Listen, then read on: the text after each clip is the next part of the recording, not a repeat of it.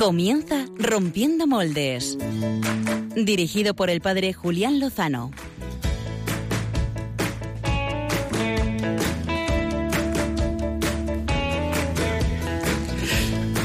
Ven, ven, Señor, no tardes. Ven, ven, que te esperamos. Ven, ven, Señor, no tardes. Ven pronto, Señor. Muy buenas noches, queridos amigos de Rompiendo Moldes. Eh, les hemos recibido con un cántico clásico de este tiempo de Adviento que acabamos de comenzar. Es un tiempo para preparar una venida y no la de cualquiera, sino la de nuestro Salvador, que vendrá, que viene, que vino y que quiere acompañarnos esta noche en Rompiendo Moldes. Justo en la raíz donde el corazón empezó a latir.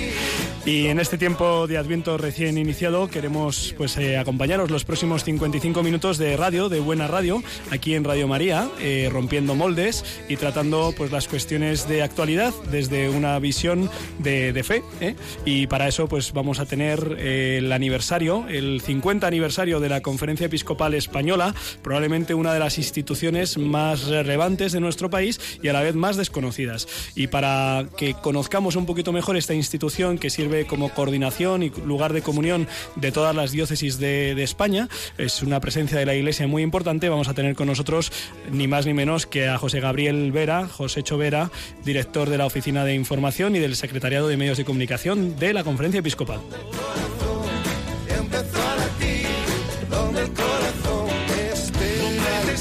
Por eso vamos a proponer a nuestros amigos tuiteros eh, que con el hashtag, eh, hashtag moldes 50CEE, E, es decir, moldes 50 en número, porque son los años que ha cumplido, y la CEE, que es Conferencia Episcopal Española, con ese hashtag, pues que compartan lo que conocen de la Conferencia Episcopal, lo que valoran de ella, lo que les gustaría esperar y recibir de ella, pues para que también podamos compartirlo esta noche con José Gabriel y, y, bueno, pues encontrar respuesta, también aportarle. También tendremos, eh, Dios mediante, alguna ocasión para... pues para escuchar eh, alguna pregunta de los oyentes en unos minutos. Cuando llevemos un rato de entrevista, pues abriremos esos micrófonos. Pero también vamos a tener mucho y bueno de mano de las secciones preferidas de Rompiendo Moldes. Eh, muy buenas noches, Clara Fernández, ¿cómo estás? ¿Qué tal? Buenas noches. Un poco pachucha de la espalda. Sí, sí, bien, no estoy. Bueno, ahora en cuanto terminemos, ¿eh? te, te tumbas encima de una tabla. Dicen que es muy bueno. ¿eh? Una tabla o la plancha, la tabla de la Pero plancha. eso es de penitencia, ¿no? Eso es de penitencia, ¿no? Es para la, para la espalda. Dicen que es muy bueno. ¿No dicen que eso, Josué Villalón? No sé yo si es ¿No? bueno eso, ¿eh? Eso o hacer natación. Te puedes ir a la piscina, es un poco tarde. Álvaro González, buenas noches. Muy buenas noches, Julián. ¿Recomiendas algo a Clara Fernández para su espalda? Mm, ella me ha pedido pastillas, pero no quería dormirse hoy en el control. ¿Pastillas? Suena un poco raro, Josué. Sí, yo también necesitaría alguna que venga un poco resfriado. Estamos el ¿Ah, sí? equipo que lo abordamos hoy. Bueno, pues eh, vamos a darlo todo. ¿Qué, qué nos traes esta noche, Clara Fernández? Pues yo os voy a hablar de un reto que se está haciendo viral en, la- en las redes sociales en todo el mundo y que consiste en quedarse congelado al ritmo de la música. Pero no os adelanto más y luego os cuento de qué va. Venga, vale. Muy bien, muy bien. ¿Y los biorritmeros? Pues eh, no sé si quiere explicar un poquito Álvaro, que es el que se lo ha currado. hoy. ¿Ah, sí? Álvaro, ¿qué nos traes? Bueno, eh, os traigo un disco de rap muy bueno que cierto, cierto colaborador del programa me ha vendido. Ajá, muy bien. Y- pero Me- también me- traemos- Me interesa. También traemos a un artista muy especial eh, que ha fallecido recientemente, es Leonard Cohen. Ajá. Así que os invitamos a quedaros hasta los biorritmos al Muy bien. menos. Un hombre polifacético ¿eh? y muy valorado. Y bueno, vamos a escuchar a ver qué, qué tiene su música. Ya sabemos, conocemos algunos de sus clásicos, por ejemplo, el Aleluya ¿eh? de Shrek. eh, Ese no lo hemos incluido. Hiper famoso. ¿eh? Bueno, pues eh, nos habréis traído Que otros, sí, ¿no? que- Ah.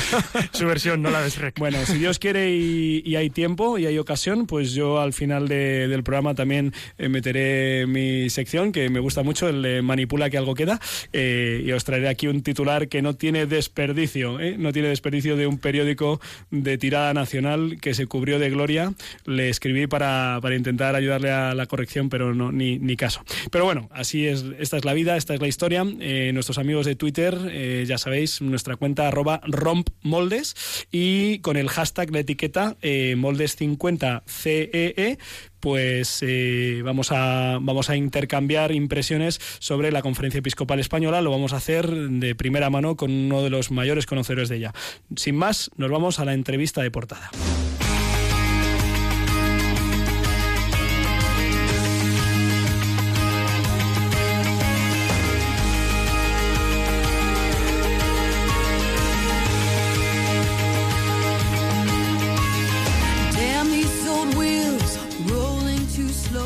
Les decía, esta misma semana eh, la Conferencia Episcopal Española, reunida en asamblea, recibía ni más ni menos que a sus Altezas Reales el rey Felipe VI y doña Leticia. Y visitaban y pronunciaban un, un discurso y era pues por un motivo especial y es que la Conferencia Episcopal Española ha cumplido medio siglo, 50 años de vida.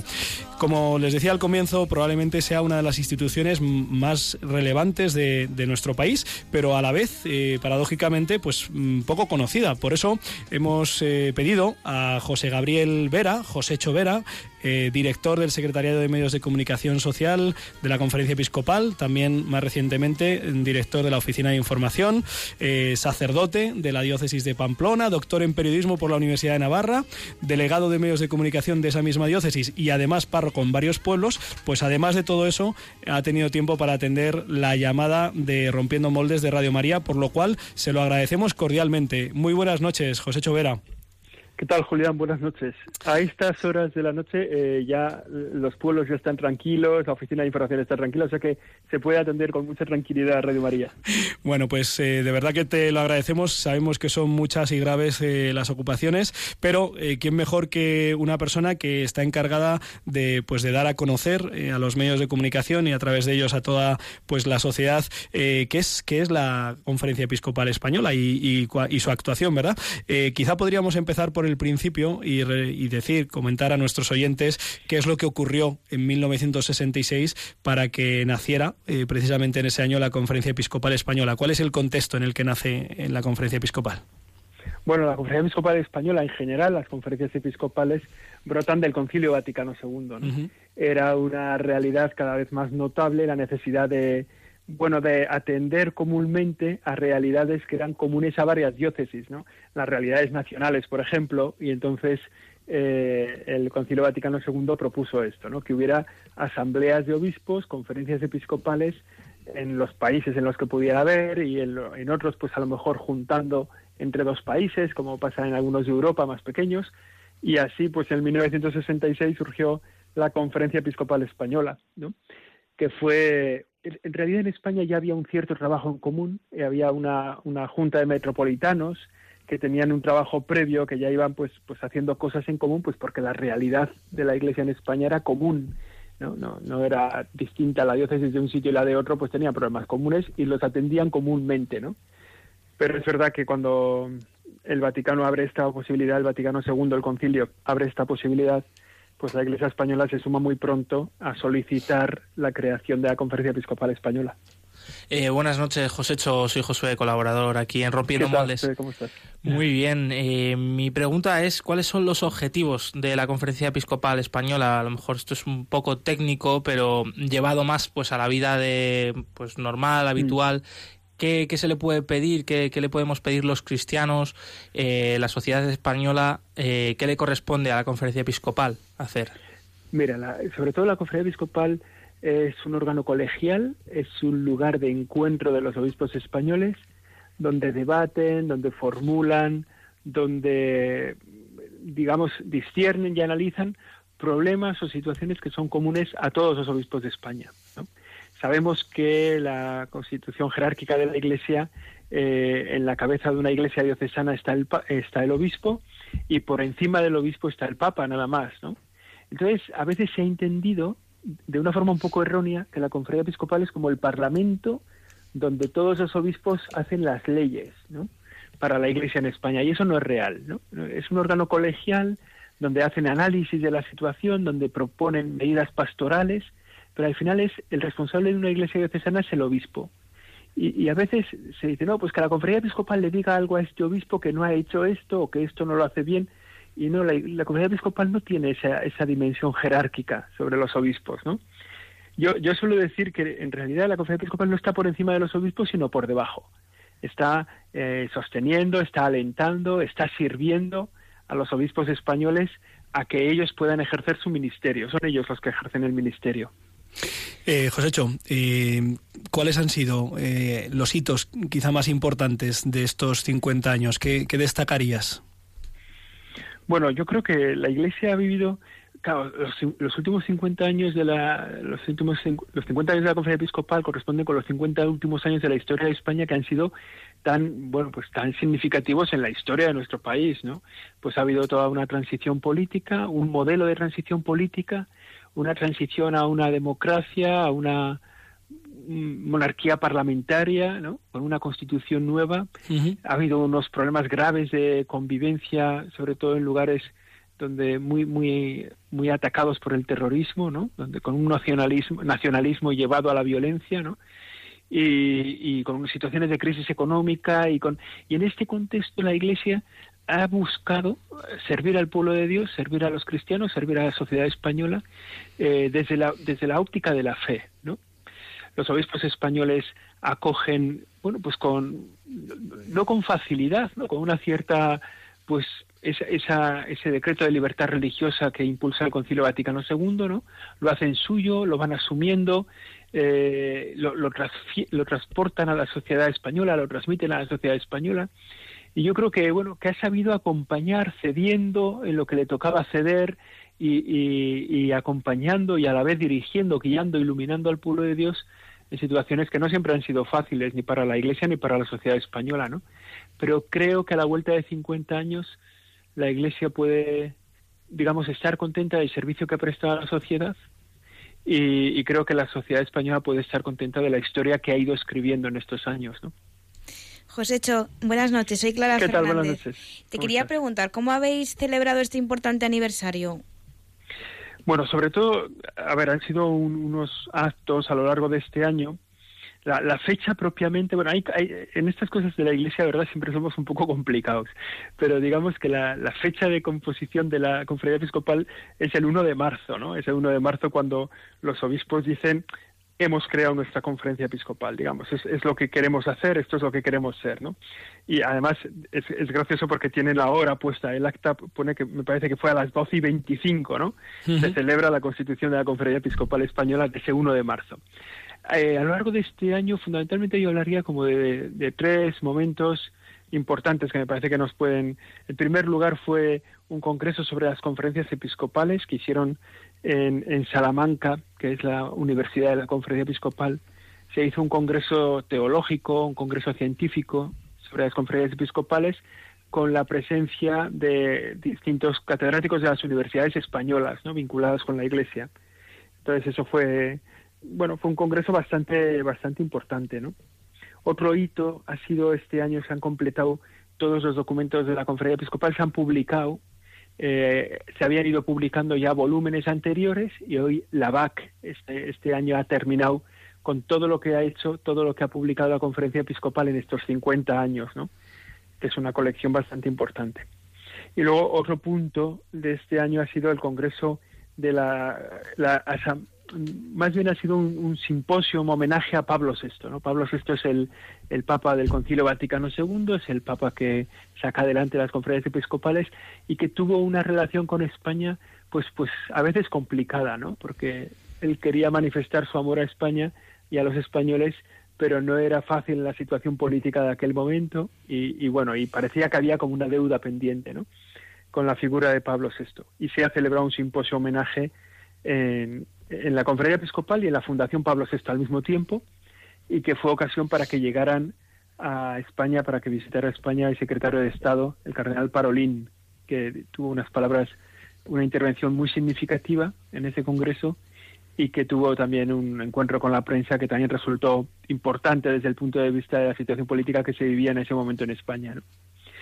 Y bueno, yo creo que la, digamos, el broche de oro, si se puede decir de ese modo, es eh, la visita de Sus Majestades los Reyes eh, la pasada semana con motivo de la Asamblea Plenaria de Otoño, pues estuvieron el pasado martes en, en la conferencia episcopal, ¿no? Visita bueno, ya los reyes de España, don Juan Carlos y doña Sofía, ya habían visitado la conferencia episcopal en un par de ocasiones antes, y este martes pues vinieron don Felipe y doña Leticia, y, y bueno, pues fue una cosa significativa, se puso en valor el papel de la Iglesia para la sociedad, y fue realmente una cosa que desde dentro de la conferencia episcopal se vivió con muchísima alegría.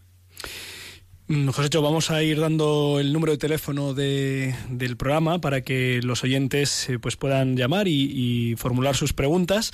Eh, le recordamos que es el 91 153 8550 91 153 8550 y le dejan el nombre y la pregunta que quieren formular eh, pues a nuestro equipo de dirección del programa y luego se la hacemos llegar a, a don Josécho. eh, pero eh, quería José Villalón eh, hacer una pregunta y también otra cuestión que nos han planteado nuestros amigos a través de Twitter. Josué. Sí, Josécho, tú que llevas mm, relativamente poco tiempo en la Conferencia Episcopal Española si lo comparamos ¿no? con la trayectoria de esta institución que celebra ahora los 50 años. ¿Qué, qué te aporta a ti el, el poder hacer este servicio para la Conferencia Episcopal, para la Iglesia en España, los obispos españoles? Bueno, pues fíjate, eh, yo tengo una, una posición realmente que a mí me parece privilegiada, ¿no?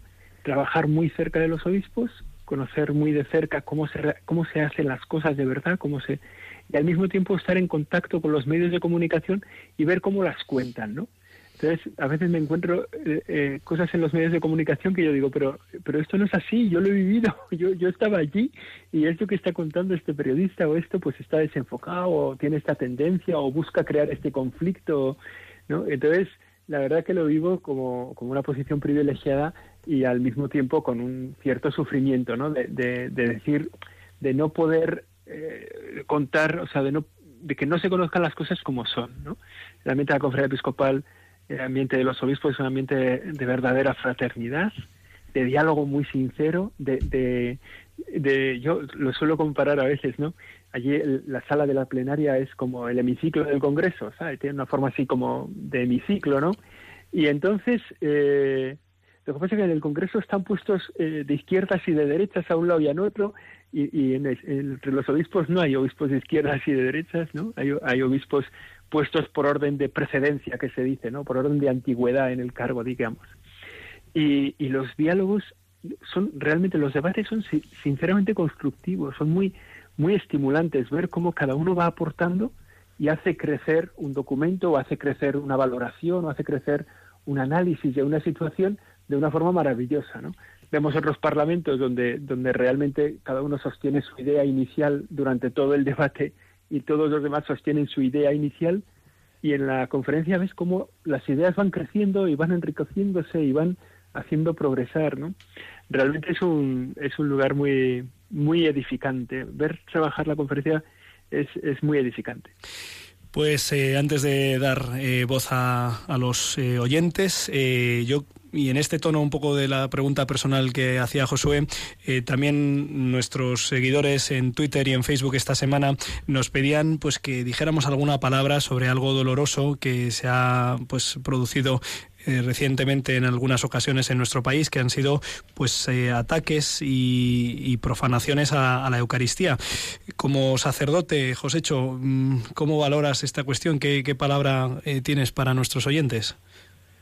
Bueno, esto ya, ya no es como conferencia episcopal, ¿verdad? Porque eso ya no, no, no, sabría decirlo, ¿no? Pero sí que es una cosa que personalmente yo también soy párroco en un par de pueblecitos de Navarra, eh, eh, bueno, digamos, acompaño a un par de comunidades cristianas en, en Navarra, en Iturmendi, en Bacaicu, eh, y es una realidad pues realmente dolorosa, ¿no? O sea, es el lugar donde a los cristianos realmente nos hacen daño, nos, nos, nos llevan a al dolor más profundo, ¿no? Darnos cuenta de cuando se ataca la Eucaristía es donde más nos duele. Los cristianos somos conscientes que a veces eh, toca dar la vida, tantos hermanos nuestros la han dado a lo largo de la historia y tantos católicos la siguen dando hoy en día en tantos lugares de la tierra y eso digamos que está en el está en la vida cristiana, ¿no? El testimonio puede llegar a dar la vida, puede llevarnos a dar la vida y eso pues evidentemente no resulta doloroso pero digamos que está entre lo previsto ¿no? pero el ataque a la Eucaristía es mucho más doloroso para los cristianos ¿no? realmente nos, nos conmueve y yo creo que en medio del dolor tenemos que sacar oportunidad de esto, ¿no? Darnos cuenta de que la oportunidad que tenemos de querer más al Señor, de vivir más cerca de Él, de desagraviar con nuestra oración, con nuestros actos, de acompañarlo allí donde no, donde no haya nadie acompañando al Señor, ¿no? De cubrir con nuestro amor, pues el desamor de otras personas, ¿no? Eso sí que está a nuestro alcance, ¿no? Llenar al Señor de amor, eso sí que está a nuestro alcance. Y todas las demás cosas son un poco complicadas, ¿no? A lo mejor políticas o no sé qué, ¿no? Pero decirle al Señor que le queremos, eso le llena el corazón de paz ¿no? y lo podemos hacer. Y, y está, lo, lo tenemos a nuestra mano, ¿no? A ese dolor que nos causan estas acciones tan terribles le podemos poner mucho amor, ¿no? Y eso sí que es una, una dimensión posible. Os hecho, le vamos a pedir a Clara Fernández, que es nuestra community manager de la cuenta de Twitter, pues que nos diga un poco qué es lo que están compartiendo. Eh, si decimos que ha llamado José Toño de Segovia para felicitarte y felicitar a la Conferencia Episcopal Española por estos 50 años. Así que queda dicho. Clara, ¿qué, qué nos han contado nuestros eh, amigos internautas? Pues tenemos un chico que se llama Javi Yamomé que eh, le pregunta a José que como periodista cuál cree que es el problema y dice entre paréntesis o intención de los comunicadores a la hora de dar noticias sobre la conferencia episcopal. Bueno, yo creo que, yo creo que cuando alguien no llega al acuerdo sobre lo que estamos viviendo, o sea, cuando yo digo una cosa y los medios dicen otra, yo prefiero pensar que yo no hago bien las cosas. Prefiero pensar que tengo que comunicarme mejor, que tengo que ser más claro, que tengo que ser más, esforzarme más. Eh, me parece que tenemos mucho camino que hacer en esto, en, en todas las instituciones de la Iglesia, ¿no? Contar mejor las cosas, utilizar un lenguaje más cercano, ponernos más al nivel de lo que los periodistas nos pueden entender, o sea, hacerse, ponérselo fácil, ¿no? Y, bueno, y luego ya a partir de ahí el medio, pues ya si utiliza sus filtros y sus ideologías o sus puntos de vista para, bueno, pues eso ya no es nuestro problema, ¿no? Pero creo que donde podemos mejorar, esto sí que está a nuestro alcance, es en comunicarnos mejor, en utilizar un lenguaje más sencillo, más claro, en ser más concisos. Creo que, que está en nuestro tejado la pelota. Josécho, nos ha llamado una oyente eh, que ha hecho una pregunta que además pues eh, me consta que te toca de cerca y es que mm, eh, planteaba, no, ha- no ha preferido mantener el anonimato, planteaba la cuestión de cómo las personas eh, sordas eh, pueden estar mejor atendidas en las Eucaristías, eh, si las pantallas, los lenguajes. Yo sé que tú conoces el lenguaje de los sordos y que te ha- se te ha encargado una capellanía en este sentido. ¿Qué palabra tienes para esta oyente? Bueno, a ver, yo creo que hay varias cosas a la vez que podemos hacer. Por un lado, sería muy valioso que la Iglesia se planteara que en cada diócesis hubiera un sacerdote que conociera la lengua de signos, ¿no? Un sacerdote que pudiera celebrar, que pudiera acompañar a estos a estas personas, sobre todo pues en las celebraciones propias, ¿no? En sus funerales, matrimonios, bautizos, bodas, eh, no sé, ¿no? Pues bueno, eso sería muy bonito, ¿no? No digo que sea fácil, pero un sacerdote que sepa lengua de signos en cada diócesis tampoco es imposible. Luego, cuidar muy bien eh, la acústica de los templos, ¿no? Hay, hay bucles que permiten escuchar mejor a las personas que llevan audífonos, no solo sordos, sino personas que, bueno, que tienen todavía un resto de audición y que les permite eh, cumplir bien esto, ¿no? Esta, esta misión de acercarse a la Iglesia. Hombre, yo creo que si la Iglesia es sensible y Jesucristo lo era a las personas con necesidades especiales, eh, la Iglesia hoy en día tiene que seguir siéndolo. Es una forma de vivir cerca de los que tienen esta limitación. Pues eh, José Gabriel Vera, José Chovera, eh, director del Secretariado de Información de la, de la Oficina de Información de la Conferencia Episcopal Española, también del Secretario de Medios, del Secretariado de Medios de Comunicación Social.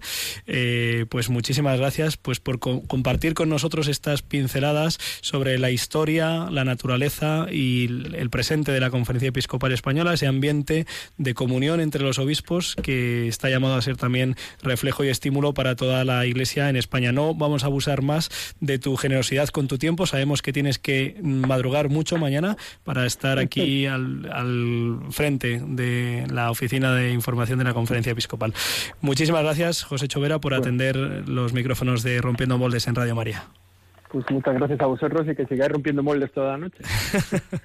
Un fuerte Un abrazo. abrazo. Fuerte abrazo. Pues eh, seguro que quedan muchas preguntas en el tintero y seguro que nuestros oyentes, pues a lo mejor se lo plantean, el funcionamiento, la imagen de la conferencia episcopal de la Iglesia en España. Pero bueno, ya habéis visto que pues a la Iglesia, a nuestra madre y a nuestra casa la tratamos con cariño. A mí también se me ocurrían preguntas así un poquito más quizá incisivas, o, pero eh, me parecía que lo bonito era celebrar juntos y dar gracias a Dios juntos porque exista este órgano de, comunión eh, y de comunicación en nuestra Iglesia en España. Vamos a pedir mucho, mucho por ella. Y, y ahora, pues, eh, dado que hemos afrontado uno de los temas principales que nos pedían nuestros oyentes, que era el 50 aniversario, también hemos hablado pues de ese amor que podemos poner en los actos de desagravio a las eh, pues atentados a la Eucaristía. Vamos con el plan B que nos trae, como siempre, Clara Fernández.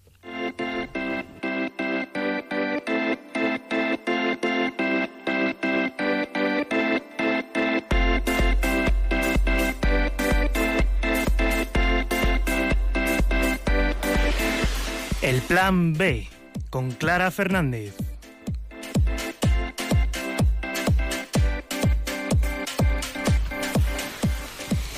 Pues como nuestros oyentes ya saben, cada dos semanas lanzamos en las redes una encuesta con los posibles temas que nos gustaría hablar en el programa. Entre los propuestos, nuestros seguidores eligen uno y mi misión en el programa es rescatar otro de los que nos han quedado en el tintero. Así que esta noche en el plan B me apetece hablaros de una nueva tendencia que ha dado la vuelta al mundo y que consiste en quedarse quieto, como si de un maniquí se tratara. Seguro que muchos ya saben por dónde va la sección de hoy.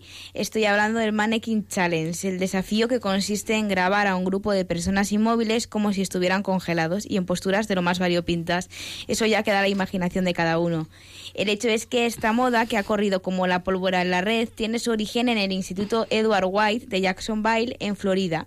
Y no hace demasiado tiempo, más bien hace justo hoy un mes, cuando Emily se quedó parada delante de sus compañeros de clase y uno de ellos le dijo que parecía un maniquí. A partir de ese momento, varios amigos la imitaron y comenzaron un juego que los propios chavales grabaron y subieron a las redes sociales. Y así lo que empezó siendo una ocurrencia espontánea de un grupo de amigos, inesperadamente se hizo viral en el mundo entero. El resultado, 5.000 retweets entre las dos cuentas que Emily tiene en Twitter y miles de me gusta en tan solo minutos, al tiempo que daba el salto a numerosas webs y se compartía en otras plataformas junto al hashtag Mannequin Challenge. Seguro que Emily no se imaginó que un reto creado para otras clases de su mismo instituto y a lo sumo otras escuelas de la ciudad que quisieran unirse se convertiría tan pronto en un fenómeno de esta magnitud. Y seguro que no podéis sacaros de la cabeza esta canción que está sonando llamada Black Beatles. Y no es para menos porque es el tema que suena en todos los vídeos del Mannequin Challenge y que ha sido creado por el cantante Riser Munz. Y también fueron ellos los que aceptaron el reto en uno de sus conciertos. Un vídeo que por cierto también arrasó.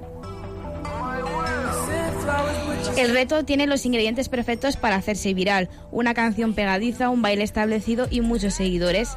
Ha enganchado a equipos de fútbol o baloncesto, figuras muy relevantes del panorama político nacional e internacional, famosos de todo el mundo y en todos los lugares que nos podamos imaginar, en aviones, ruedas de prensa, restaurantes, un largo etcétera y lo que aún queda. También se ha apuntado a hacer su particular versión en el seminario de los Legionarios de Cristo en Roma, que tuvieron la idea de seguir la moda mundial del posado maniquí, acompañada bajo la canción Why Not Priest, que en español significa ¿por qué no ser sacerdote? Y sin irnos más lejos, la redacción de la Diócesis de Málaga se ha sumado al reto del Mannequin Challenge con el objetivo de dar a conocer la Delegación Diocesana de Medios. Y aún hay más, en tan solo dos semanas ha surgido un nuevo desafío que pretende destronar al Mannequin Challenge. Es el Andy's Coming, que consiste en tirarse al suelo como si fueses un juguete de la película Toy Story cuando Andy su dueño se aproxima. Hay que decir Andy's Coming, o sea que Andy viene. Y hasta aquí todo perfecto. Pero claro, la polémica surge cuando se traspasan ciertos límites y la idea inicial para lo que se creó cambia. Por ejemplo, utilizar animales disfrazados y pretender que imiten a un maniquí, que eso no a todo el mundo pues le parece gracioso. Y antes de acabar, quiero aprovechar esta noche para lanzar un reto a nuestros oyentes, que se graben y compartan con nosotros sus versiones del Mannequin Challenge o del Andy's Coming. Y equipo, no sé cómo lo veréis, pero creo que nosotros también tendremos que hacer nuestro particular Mannequin Challenge. De hecho, lo estábamos haciendo ahora. Por eso no contestamos. bueno, a mí me, a mí me tenéis que convencer, ¿eh? Porque, mm, claro, aquí la cuestión es eh, dónde, mm, dónde está aquí la, la cosa de un fondo, buen debate. ¿no? Sí. Eh, ¿Cuál es el sentido, no? el sentido y tal. Es verdad, eh, yo, yo lo descubrí el pasado sábado en el grupo de la parroquia allí en Cienpozuelos, que las chavalas fueron las que, las adolescentes, las que me lo descubrieron, ¿no? Eh, bueno, bien, está abierto el, el debate. Si alguien nos quiere escribir para darnos luz, o si opinión. aquí los integrantes, eh, los más jovencitos, Álvaro y Clara, nos convencen, eh, Josué, Muchas a mí, gracias a mí- de Pues- reconocer, Julián, que ya he hecho uno en mi parroquia y ha tenido bastante éxito. Y, o sea, ¿A llamas a bastante, a qué llamas bastante éxito? A ver. 100 visitas en Facebook. A ver, a mí me mola más el Andy's Coming, que mola más. Lo que pasa es que le haces un poco de daño cuando caes al suelo, pero... eh, ¿Aceptas el pero mola Andy's. Coming, Clara? El Andy's Coming sí, ¿Lo pero el no. Bueno, a ver, a ver si termináis de. Yo prefiero hacer un Jesus is coming, ¿no? Molaría más. ¡Ey! Oye, mira, ¿no es? Y a ver qué, qué Oye, reacciona la gente con venga, eso. Venga, perfecto, me parece bien. Al terminar el programa hacemos un... Además, estamos Esto en este, tiempo, en este Claro, tiempo de Adviento. Un, un Jesus is coming. Lo vamos a petar. Venga, lo vamos a, lo Oye, vamos a hacer. Eh, A, mí, a mí me ha gustado. Clara, muchas gracias por, pues, por traernos estos eh, planes B y conocer un poquito más lo que se mueve en nuestro mundo. A veces pues más centrado, otras veces pues más quizá superficial. No sabremos cuál es la siguiente tendencia. Bueno, quizá habréis oído hablar, si no, pues que ya se está versionando, igual que ha versionado eh, Josué el Andy's Coming, ya se está versionando y hay una modalidad que es Trump is Coming y entonces la gente sale bueno. corriendo y tal en, en algunos sitios, aunque supongo que los 56 millones que le han votado pues están encantados de que esté eh, llegando, ¿no?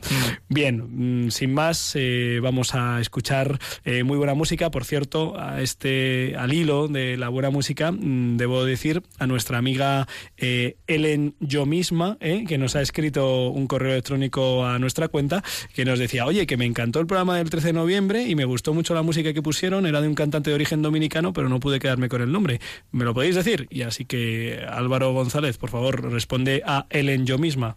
Bueno, querida Ellen yo misma, el cantante es Juan Grullón, el Centinela. Eh, sube todos sus temas a YouTube y está también en Facebook, que además comenta el Evangelio del día todos los días y es un partidazo, recomendado seguirle. Partidazo porque es soltero. eh, Eh, y porque juega al fútbol, ¿no? Te en eso no entro, no, no, Ah, está vale, casado. vale. Muy Vale. bien, entonces nada, pues Ellen, yo misma ya te hemos respondido y ahora no solo te respondemos, sino que te hacemos una nueva propuesta con la música más dicharachera de Rompiendo Moles.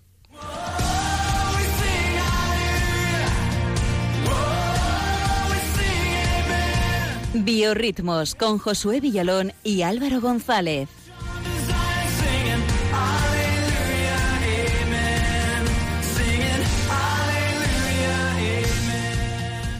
Bueno, bueno, bueno, qué prontito que entramos hoy, ¿no? O sea, son las diez y media y ya estamos... En realidad son las once y media, pero Eso, tú, no, media, tú no te preocupes. Diez y media en Canarias. Diez y media en Canarias, gracias. Perdón, sí, que sé que tenemos oyentes canarios, siempre es- nos están ahí eh, dando están- retweet. Sí, pío, pío. No, perdón, sigue, por favor. Bueno, eh, además ya como vamos un poquito sobrados de tiempo, yo os quería preguntar... no solo de tiempo. Bueno, vale. Eh, te quería preguntar, Julián, Josu, Sí. Clara, ¿cómo montáis vosotros el Belén en casa y cómo lo montáis en la parroquia? O sea, ya está llegando el Adviento, algunos vamos con prisas, otros Hasta menos. después, hasta después de la Inmaculada no hay que poner el Belén porque el la primera parte del Adviento es una parte que mira hacia el final de los tiempos. ¿eh?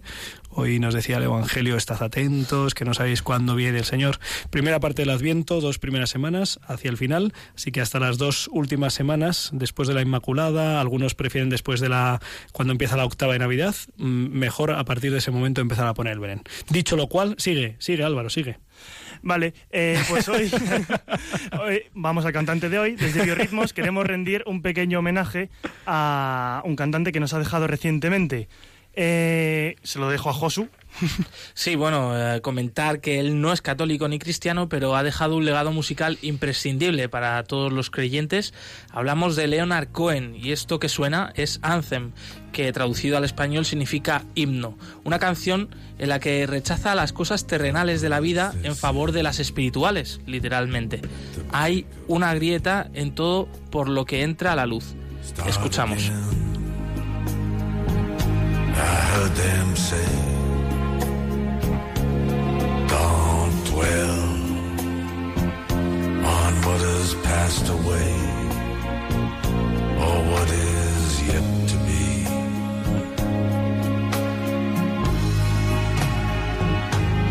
Yeah, the war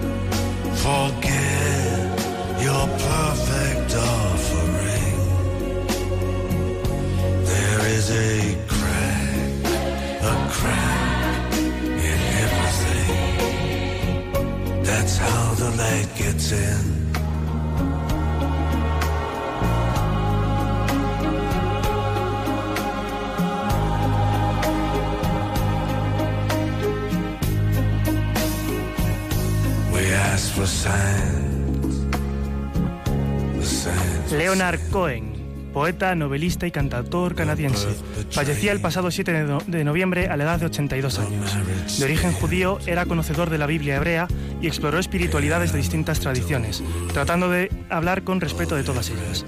Por ello, el tono de su poesía era frecuente, en el tono de su poesía era frecuente que sus letras abordaran asuntos existenciales o espirituales.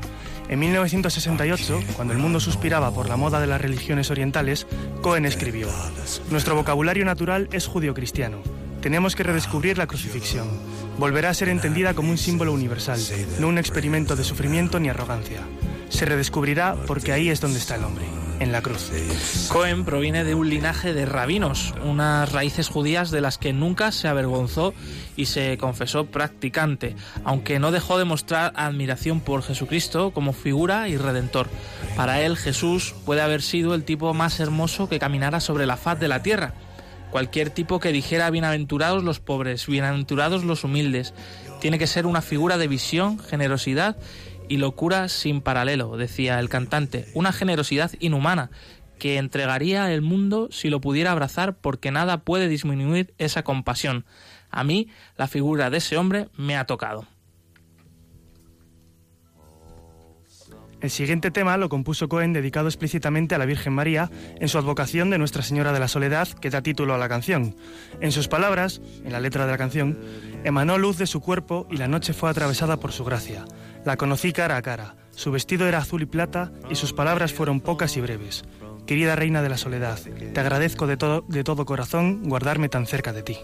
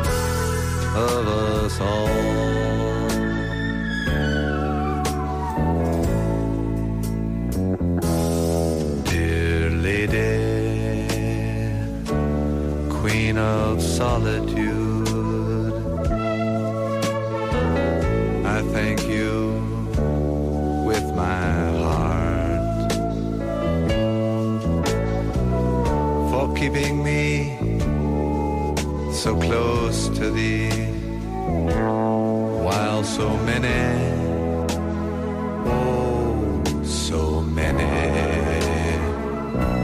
stood apart. Cohen estaba fascinado por la imagen de Santa Cateri Tecahuita. Es un nombre interesante. Fue la primera mujer amerindia canonizada que falleció de enfermedad en 1680 con 24 años. Conservaba en su casa imágenes de esta santa que siempre mostraba a la prensa cuando concedía entrevistas.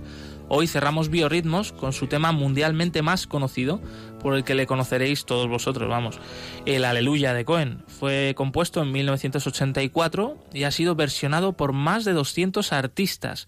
De hecho, su fama se debe a una versión de 1994 del cantautor estadounidense Jeff Buckley, no a la versión original de Cohen. La canción expresa una oración de alabanza a Dios cuyo estribillo repite la palabra aleluya cuatro veces, mientras desgrana un canto del rey David. Cohen se refiere a la fe del monarca judío y a, un enamoramiento, que no es otro que el gran pecado que causó la muerte de su general Urias, para poder quedarse con su esposa Betsabé. Tras su arrepentimiento, el rey David compondría el Salmo Miserere, el número 50. En la letra de, este sal- de esta canción nos concluye con una de las frases, permaneceré orando ante el Señor sin nada más en mi lengua que el aleluya. Así pues, escuchamos el aleluya de Cohen en concierto.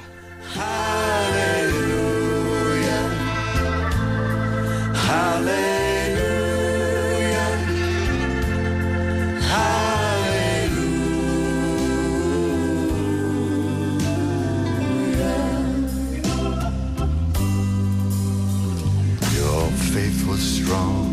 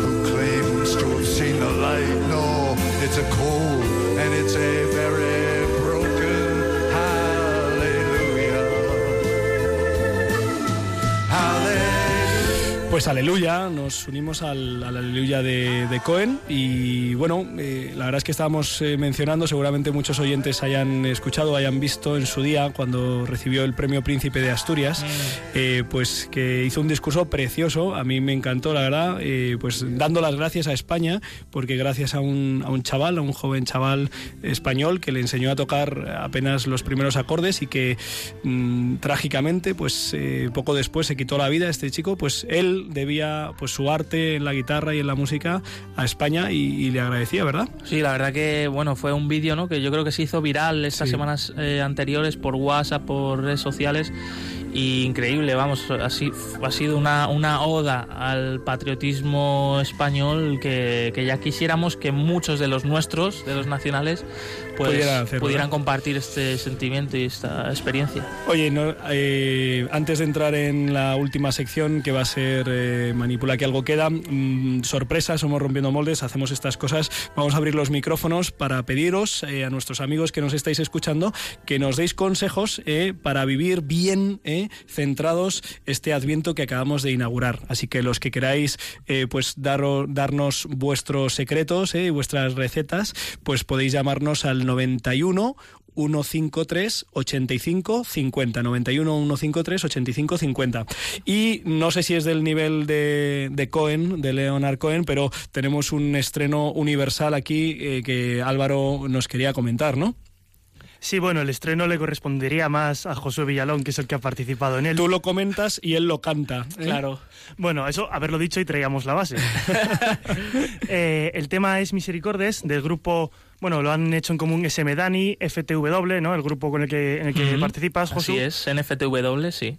¿Lo he dicho bien o lo he dicho Y mal? los, y los Dawits, que es SM Dani, Blanca, bueno, algunos los conocemos. Sí, son amigos de, de Iglesia, de España, de raperos. Y, y bueno, ¿y qué, qué has hecho? ¿Qué habéis hecho? Bueno, voy con la autopromo. Eh, o sea, en realidad, esta canción forma parte de un recopilatorio Vale. que se llama eh, Vamos Más Allá, los 15 temas imprescindibles del rap católico. Toma ya. Esto es una novedad porque pues va a ser el primer disco, yo creo, editado pues seriamente bajo un sello mundial como es Universal Music. Toma ya. eh, junto con un sello que acaba de aparecer ahora se llama Viva la Fe y está va a estar a partir del 9 de diciembre en todas las tiendas Carrefour, Fnac, eh, así que un buen regalo para Navidad que nadie se quede sin él y, y del que hemos traído nada una pildorita Oye, para que los puedan escuchar El, el padre Luis Fernando de Prada me Sí. volverá a decir que, que no hagamos estas cosas en nuestro programa. Pido disculpas, pero Josué se ha embalado.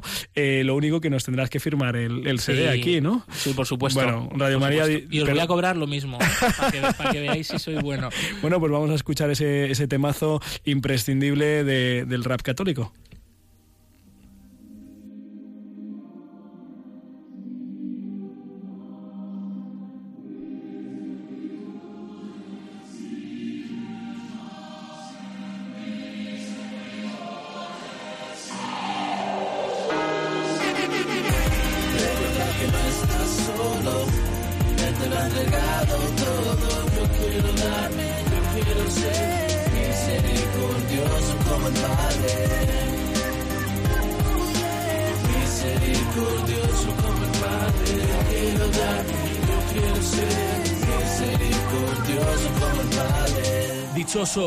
Misericordiosos que devuelven bien por mal, estarán en pie hasta el final, viven lo que dicen, hablan por sus actos, su mejor arma el ejemplo, Jesús es su canto, visitan a los presos y a los enfermos, acogen al peregrino, dan de comer al hambriento, visten al desnudo, dan de beber al sediento, entierran a los muertos y rezan por ellos, cosas que debería hacer cualquiera, arriba sagrada, misericordias de Dios, no propiedad privada, Él está en el corazón de todo lo creado, si tú quieres puedes, un Padre suscitado, enseñar al que no sabe, dar buen consejo, perdonar y con paciencia soportar los defectos, consolar al triste, corregir al equivocado y orar por los que están y los que se han marchado. Mi fialdad por tu belleza levantaste mi cabeza, sostuviste mi flaqueza y me diste la entereza para escribirte estos versos de mi pobreza que reza. Las manchas de mi pecado las sanas con tu pureza, excelsa delicadeza, tu callao de buen pastor, tu pasión, tu cruz, tu muerte, gloriosa resurrección, misericordia tu nombre, no quieres mi sacrificio, ni oficio, ni beneficio, cuando mi alma es un suplicio, mas tu amor es redentor, me sacas del precipicio y en principio y en final no puedo más que callar o gritar, o gritar, a pleno pulmón me muero porque... Pues suena muy bien, Josu, la verdad. Esto suena muy chulo. ¿eh? Clara está aquí medio intentando bailar, se está conteniendo, pero... Por la espalda, Pues ¿eh? ahora mismo bien. tengo la espalda como para bailar, ¿sabes? Como las muñecas de famosos. igual. haciendo el robot. Muy, muy bien. Pues nada, pues vamos a dar, antes de abrir los micrófonos a los oyentes, vamos a, irnos a la última sección que me gusta a mí.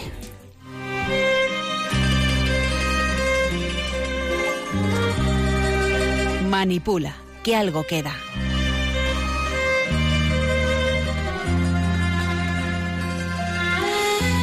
Pues sí, eh, la verdad es que eh, todas las semanas, seguramente todos los días, si observáramos un poco, los medios de comunicación nos dan eh, pues material para esta sección. ¿eh?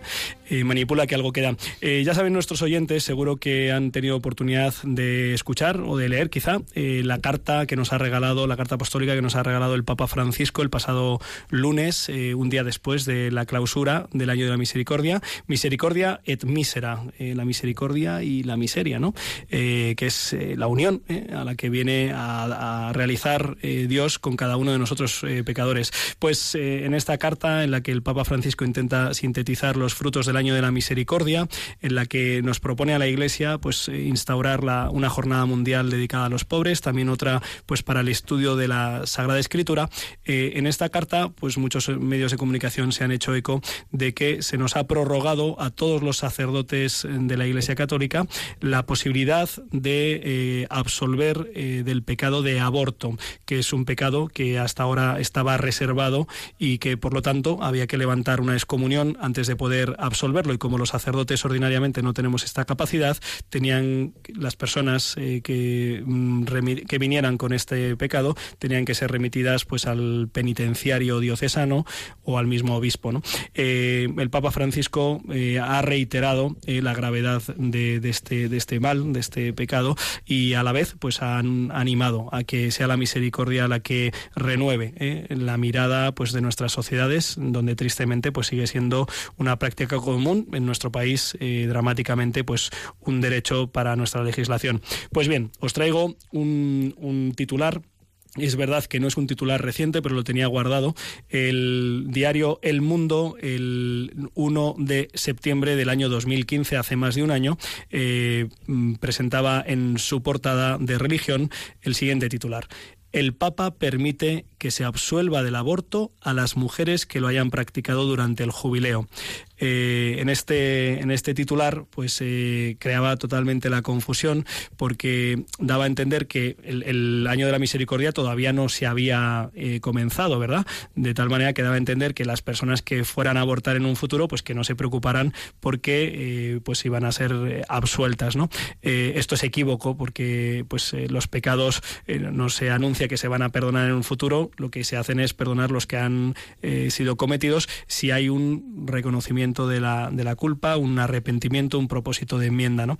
De tal manera que en, este medio de comunicación en concreto, en el mundo mm, en España, pero en muchas otras cabeceras, especialmente en Italia, por lo que tengo entendido, eh, esta semana pues se ha eh, difundido un equívoco, ¿no? Y es como si, si el Papa estuviera relajando, rebajando la categoría moral, moral del, del pecado del aborto, ¿no? Bueno, pues eh, como, esta, como este titular del diario El Mundo, diciendo que se iban a absolver pecados que todavía no se han cometido, pero que el, Papa ya daba permiso para ello, pues muchas confusiones, ¿no? Aprovechamos para clarificarlo y saber, pues, que si alguna persona, eh, mujer u, hombre, pues se encuentra en esta situación, pues que acuda a recibir la misericordia del Padre a través de la confesión. Y mm, con esto, pues, eh, y un bizcocho, pasamos a la voz de nuestros oyentes. Creo que es Almudena desde Madrid la que nos va a dar su receta para vivir santamente este Adviento. Muy buenas noches, Almudena.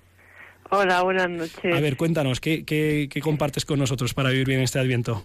Bueno, primero deciros que me lo he pasado pipa escuchándoos, que nunca os había escuchado. Pues y ha sido muy divertido. Y, y, nada, y luego del truco este, pues hace poco una amiga eh, decía que explicándole a un amigo que es totalmente ateo. Y está ahí intentando, pues bueno, que tiene sus luces, hace cosas de caridad y tal. y bueno, pues ayuda, solidaridad, y por ahí le está entrando el tema pues eh, le dice, ¿y tú no dices nada, no, no acudes a la Virgen? Dice, cuando te cuesta estas cosas tal, yo acudo a la Virgen. Dice, ¿tú cómo lo haces? Porque estás sorprendido con todo lo que hace ella. Y dice, yo, dice, yo a la Virgen, dice, ah, vale, dice, pero vale, ¿y cómo haces? Dice, dice, pues no sé, alguna señal. Y entonces el propio chico le dice, ah, pues ya está, me voy a crear un grupo, un, un contacto de WhatsApp y todos los días le voy a mandar le voy a mandar flores, se le voy a decir como si fuese una chica normal. y, entonces, Y, fue muy muy divertido. Digo, fíjate tú. Digo, no sé cómo se hará tecnológicamente, pero me, me pareció un truco muy bueno. Y digo, ah, pues yo también lo voy a hacer. Ah, entonces, para el viento me parece pues una buena idea. Oye, Almudena, esto es de las cosas más eh, creativas que he escuchado en mucho tiempo, ¿eh? Crearse un, un, contacto eh, ficticio ¿eh? en el WhatsApp, que hay que ver un poco cómo tecnológicamente se hace eso, pero bien, y, y, escribirle un mensaje a la Virgen María pidiéndole pues gracias y lo que se necesite. Y lo que sea. Almudena, muchísimas gracias por participar en Rompiendo Moles. Un abrazo. Venga, adiós, buenas noches. Tenemos la última llamada del programa, que es eh, Sergio desde León. Muy buenas noches, Sergio. Buenas noches, paz y bien, feliz Adviento para todos. Paz y bien. Eh, cuéntanos qué, qué consejo se te ocurre para vivir un santo Adviento. Bueno, pues los consejos para toda la vida de cualquier cristiano y cualquier persona, que duda cabe. Bueno, pues la misericordia del Señor sabemos que, bueno, pues que es infinita, es toda la vida. Sí.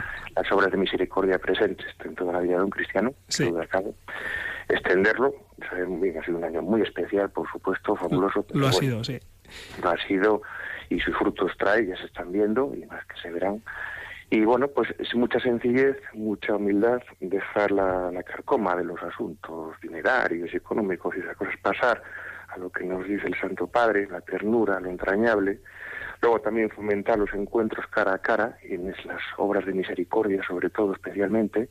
Las redes sociales están muy bien, que duda cabe, pero como el cara a cara no hay nada, entonces ser, digamos, pues muy naturales. Pero las redes sociales también están ayudando mucho, que duda cabe, y que, bueno, que sirvan para, bueno, pues para extender lo que es el, reino de Dios y muy sencillos, muy humildes y muy libres, en definitiva, ¿no? Qué bien. Eh, sencillez más humildad humildad lo pongo con mayúsculas, sobre todo, virtud de virtudes, pues que duda cabe que es igual a libertad y libertad como el Señor quiere. La verdad os hará libres. Sergio, muchísimas gracias por estas palabras eh, y con esto pues eh, damos mm, cerramos eh, cerramos rompiendo moldes de esta noche que ha quedado pues muy cerrado, ¿eh? Y hemos tenido esta sorpresa de las últimas llamadas, ¿eh? Seguro que a algún amigo más se le ocurriría alguna iniciativa. Dentro de dos semanas, Álvaro, te contestaremos sobre cómo poner el Belén, ¿eh? No te creas que A mí me interesa más por mi vicario, ¿sabes? Que ya nos ha puesto ya a construirlo con maderas y bueno, si es, una cosa grande, pues se requiere su tiempo, efectivamente. Pero no, hay que ponerlo, digamos, al público. Bueno, a, ver, vamos a ver, esto no es dogma, ¿eh? O sea, esto es recomendación pastoral, que la primera parte del Adviento podamos vivirlo mirando hacia, hacia, el que, hacia el que viene en el futuro, hacia el que viene en la parusía y hacia la Virgen. Muy buenas noches, eh, queridos eh, amigos todos los oyentes de Rompiendo Moldes de Radio María, en este programa eh, número 101. Y nada, muchísimas gracias, Josué Villalón, muchísimas gracias Clara Fernández y Álvaro González al mando del, programa. Y un saludo, pues muy agradecido del padre Julián Lozano. Si Dios quiere, nos vemos dentro de dos semanas. Recuerden que con él lo mejor seguro está por llegar.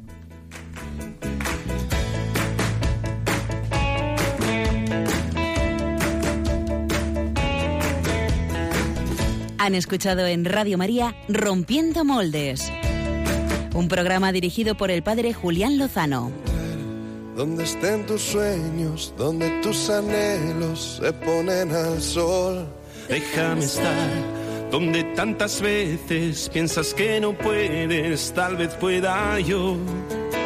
Déjame que sea yo tu fortaleza, déjame vivir allí donde brota todo, donde nace todo en la raíz, donde el corazón empezó a latir, donde el corazón espera y siempre, donde el corazón busca tu raíz, donde el corazón te muere